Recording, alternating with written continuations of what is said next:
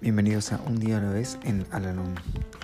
Este podcast sugiere cómo vivir un día a la vez y la manera de hallar en cada uno de ellos cierta medida de serenidad y un sentido de autorrealización.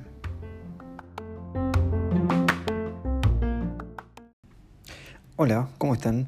Bienvenidos una vez más a nuestro podcast, este espacio en donde realizamos la lectura diaria del libro Un día a la vez en Alanón. Hoy vamos a realizar la lectura que corresponde al día 5 de febrero. A medida que descubro mis propios defectos y los encaro, también mis buenas cualidades se revelarán con la misma realidad.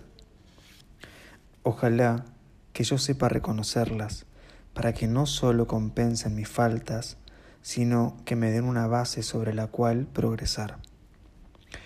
Si reconozco que soy bondadoso, tolerante, generoso, honrado y paciente, debe complacerme por estas cualidades constructivas. Ellas hacen posible que me sienta a gusto conmigo mismo. Además, son aliadas poderosas para eliminar los defectos que obstruyen mi serenidad.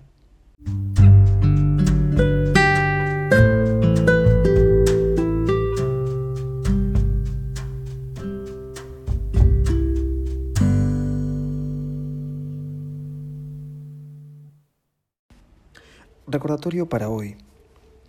Es tan engañoso no reconocer lo que uno tiene de bueno como justificar lo que tiene de malo. Esta falsa humildad estorbaba tanto como la arrogancia. El propósito del examen de nuestro carácter, con tanta objetividad y honradez como nos sea posible, no es para exagerar la culpabilidad por carecer de algo, sino para usar lo bueno en superar las faltas. Trataré de comprenderme primero a mí mismo. Así estaré tan ocupado que no tendré tiempo para analizar ni censurar al bebedor empedernido.